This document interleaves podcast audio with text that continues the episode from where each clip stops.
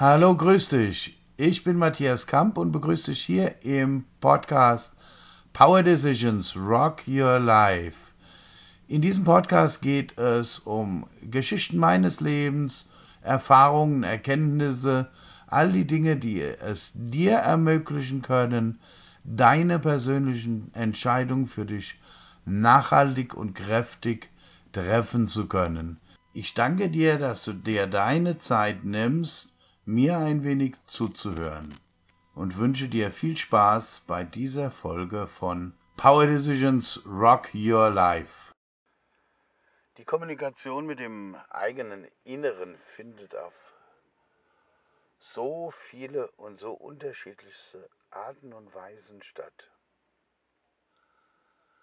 Ich möchte mir heute mal die Kommunikation des Inneren mit dem jetzigen Sein oder mit dem jetzigen Ausleben betrachten. Und zwar in der Aspektierung die verbale Kommunikation von meinem Inneren mit meinem Jetzt Leben. Und zwar über die Sprache. Vielleicht eine Hintergrundbetrachtung dazu. Wir haben alle in unserer Schule viele, viele Jahre unsere eigene Sprache kennengelernt. Vorher natürlich zu Hause und dann auch in der Schule mit Grammatik, mit Regeln, mit allen möglichen. Und äh, da spielt es auch gar keine Rolle, oder wenn überhaupt eine sehr untergeordnete, welche Noten wir damals in, in unserer Sprache, also in, in Deutsch jetzt zum Beispiel in meinem Fall, mit nach Hause gebracht haben. Viel entscheidender ist, wir haben das Jahre und Jahre trainiert, geübt. Und egal wie viel und was hängen geblieben ist, unser inneres Sein hat gelernt, dass es über diesen Weg mit unserem äußeren Ausleben kommunizieren kann. Und das ist ein extrem spannendes Feld. Es ist mir möglich, jedem mir ist es möglich, unglaublich viel über sich selbst, über sein Selbst, über sein inneres Kind oder wie auch immer du das nennen magst, zu lernen, wenn du damit anfängst, dir selbst genauer zuzuhören. Und dieses Zuhören ist umso interessanter, wenn es da passiert, wo dir Worte, wo dir Sätze rausrutschen. Das heißt, an den Stellen, an denen du in Reaktionsketten bist, an den Stellen, in denen du getriebener bist, in denen du in Automatismen reagierst, in Mustern reagierst, also in gelernten Programmen reagierst. Und genau an den Stellen rutschen oft dann Worte und Dinge raus, Aussagen raus, Begriffe raus, Redewendungen raus, die du so in dem Moment vielleicht gar nicht sagen wolltest. Und das sind genau die Dinge, die es sich wirklich lohnt, mal ganz genau sich anzuhören, anzuschauen. Jetzt ist es absolut nicht zielführend, sich das in der Situation des Getriebenseins oder des Treibenden, des nicht Balancierten anzuhören, sondern man braucht es, diesen Moment ins, in die Ruhe zu gehen, ins Stillsein zu gehen und zu sagen, hey,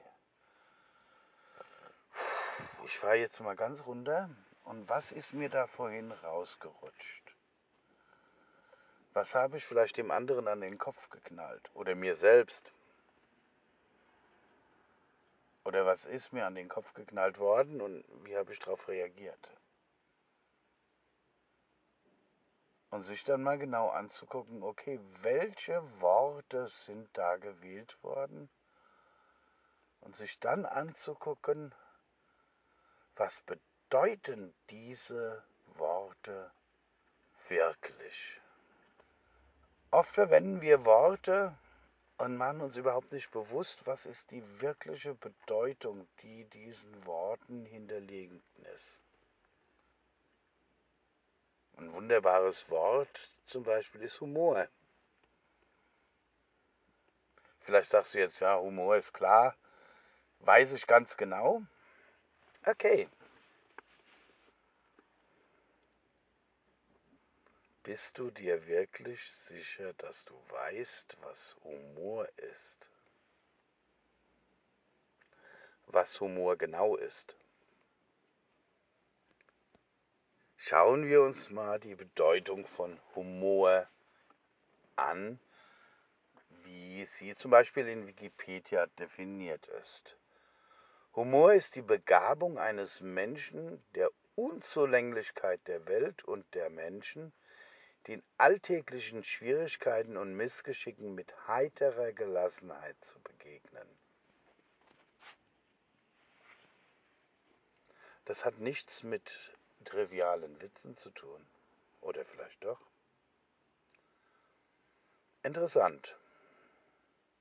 Und so gibt es unzählige von Begrifflichkeiten, wo der eine oder andere der Meinung ist, oh, das Wort weiß ich. Ganz genau.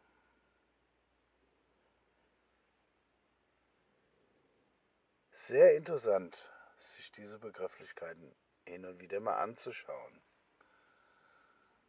So, und unser Innerstes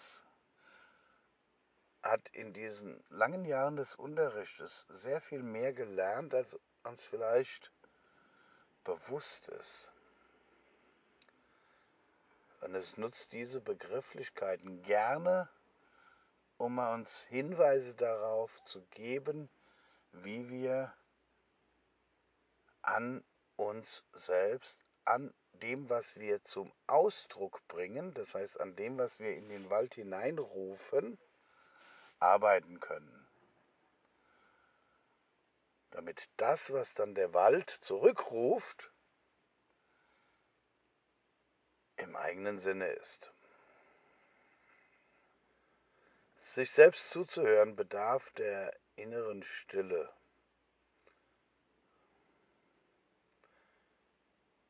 Ich kann mir selbst zuhören, selbst wenn ich in Frankfurt auf dem Hauptbahnhof an Gleis 1 bin und ein ICE einfährt. Innere Ruhe hat gar nichts mit der äußeren Ruhe zu tun oder mit der äußeren Unruhe. Es scheint nur so, dass Unruhe im Außen es schwerer macht, die Ruhe in sich zu finden.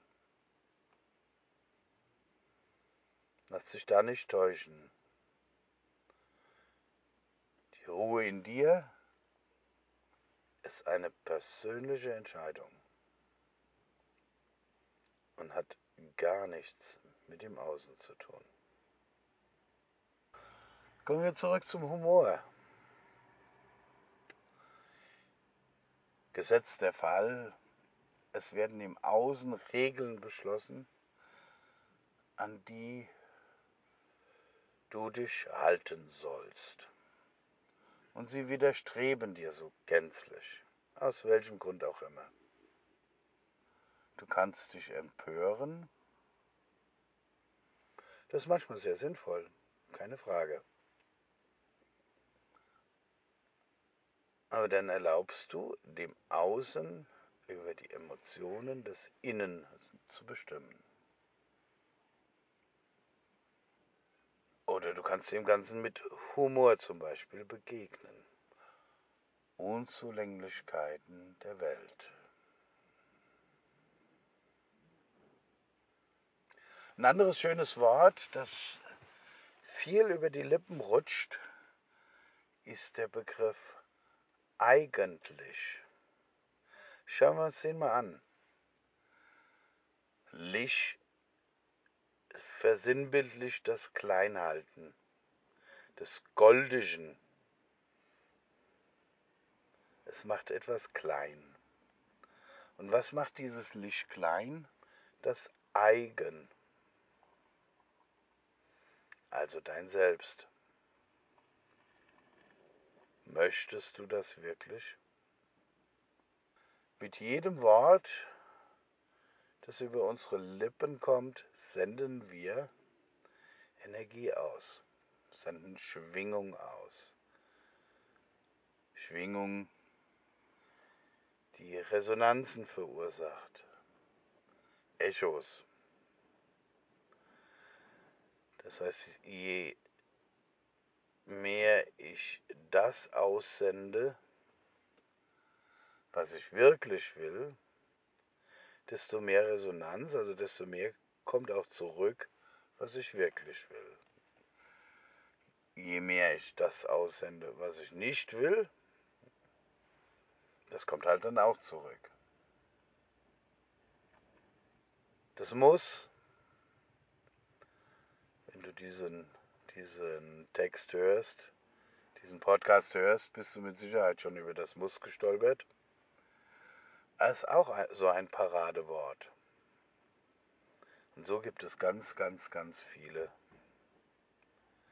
verschiedene Worte mit ganz vielen Lektionen, Übungen, Hinweisen des Innersten an das eigene Äußere mit dem Potenzial zu wachsen.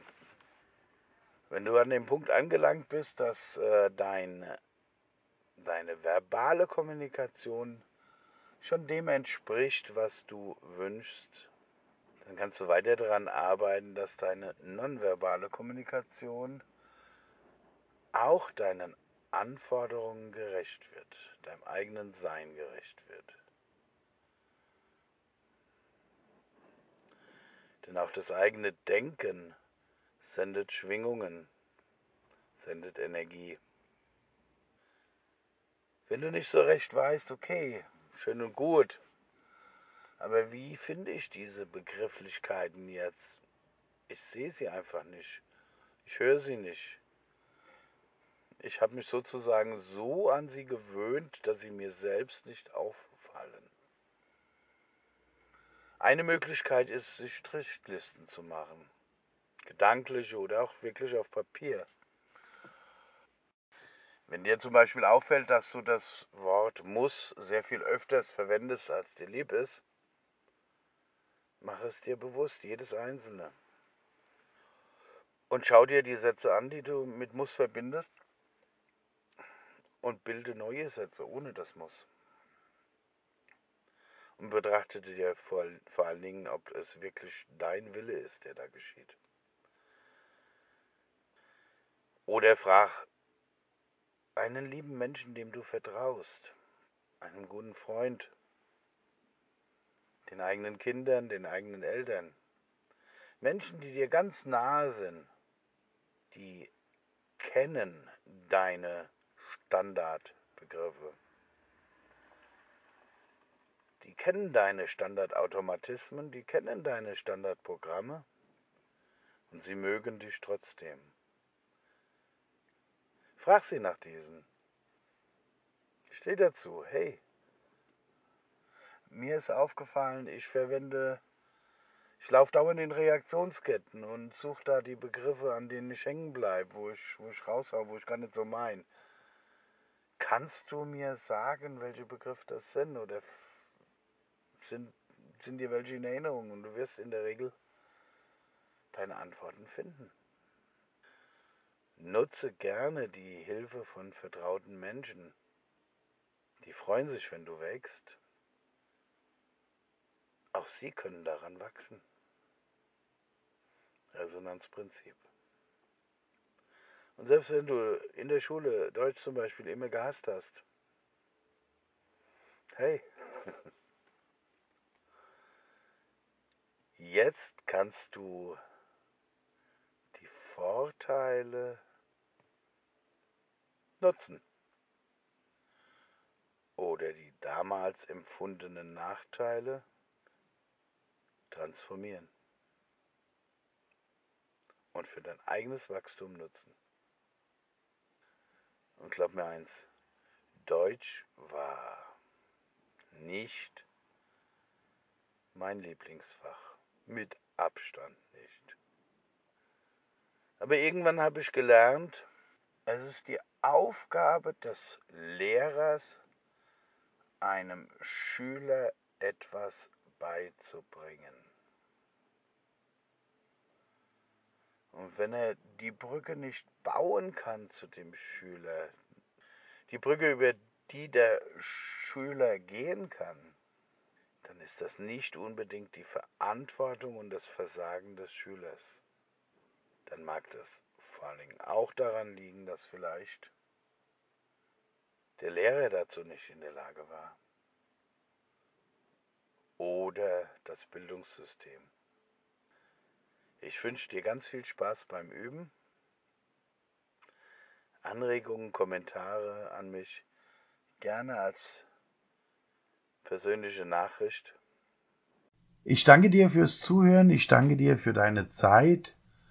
Mehr von mir findest du auf matthiaskamp.de oder unter Matthias W. Kamp auf Instagram. Bis gleich, dein Matthias.